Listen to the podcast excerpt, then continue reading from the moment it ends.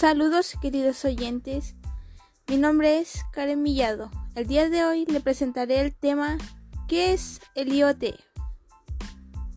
Por así decir, el Internet of Things, el Internet de las Cosas.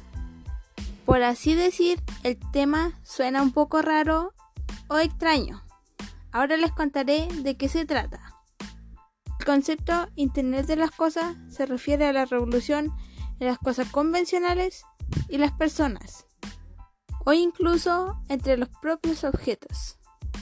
En otras palabras, se trata de la digitación del mundo físico, como por ejemplo que todos los utensilios tradicionales se conecten con la red. Esta idea pretende potenciar que objetos antes que tenían circuitos cerrados puedan interactuar a través de redes con otros aparatos, interactuando entre sí ello a través de redes.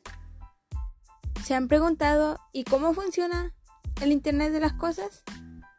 Pues mediante un hardware especializado, en la que los componen chips y circuitos, que ofrecen la posibilidad de cumplir una serie de tareas muy específicas. Se podrán conectar mediante servidores o IP. Entre las características que tiene el Internet de las Cosas se encuentra la conectividad, donde los dispositivos se deben conectar en la red para poder interrelacionarse con los usuarios.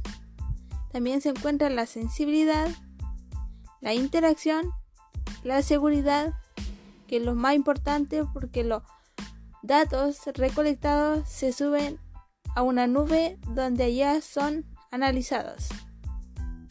En tanto, el Internet de las Cosas también tiene su beneficio a futuro, en el que se puede encontrar el ahorro de tiempo, el ahorro energético, la, la comunicación con el entorno, ya que será más fácil ya que están unidos entre redes y podrán interactuar entre ellos.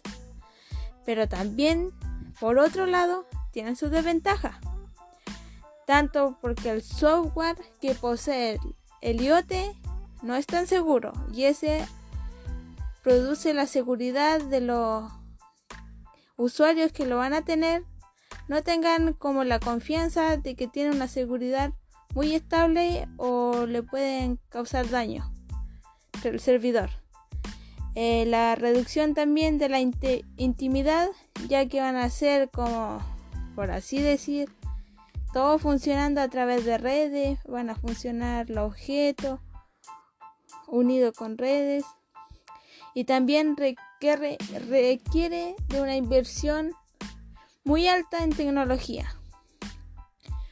Bueno, para ir terminando, yo como estudiante de contabilidad quería hacer una relación entre mi carrera y el IoT.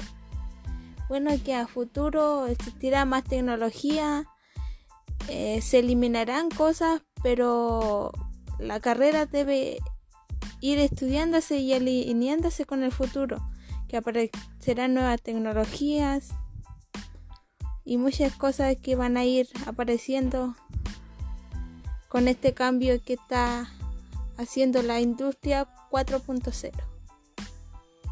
Con esto cabe destacar que los contadores no van a desaparecer, no van a ser sustituidos, sino que van a tener que ser capacitados con la nueva tecnología que va a aparecer, pero no va a desaparecer los contadores. Bueno, por así decir, por mi propia opinión, yo antes había escuchado hablar de que los contadores ya no van a existir, había escuchado todo eso, pero ahora, ahora que puedo ver la materia a fondo, entiendo porque las personas hablan de que van a desaparecer, que vamos a ser sustituidos por los por máquinas, por los computadores, que ellos van a hacer el trabajo y nosotros no vamos a tener trabajo. Y eso. Y para ir terminando, muchas gracias por su atención. Espero que el tema haya sido de su agrado. Muchas gracias.